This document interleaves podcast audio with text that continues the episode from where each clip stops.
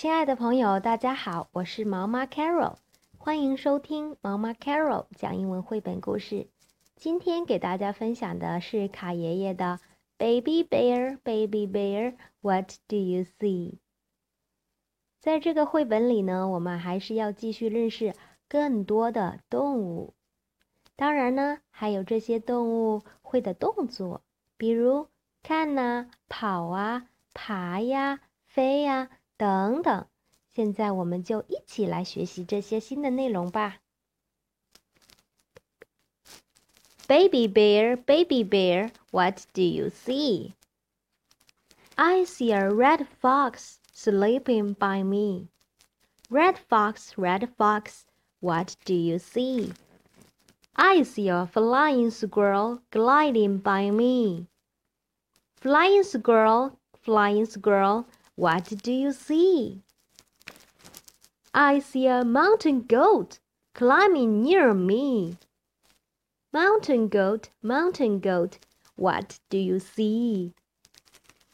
I see a blue heron flying by me. Blue heron, blue heron, what do you see? I see a prairie dog digging by me. Prairie dog, prairie dog, what do you see?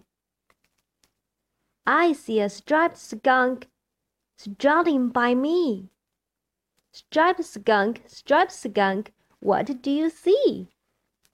I see a mule deer running by me. Mule deer, mule deer, what do you see? I see a rattlesnake sliding by me.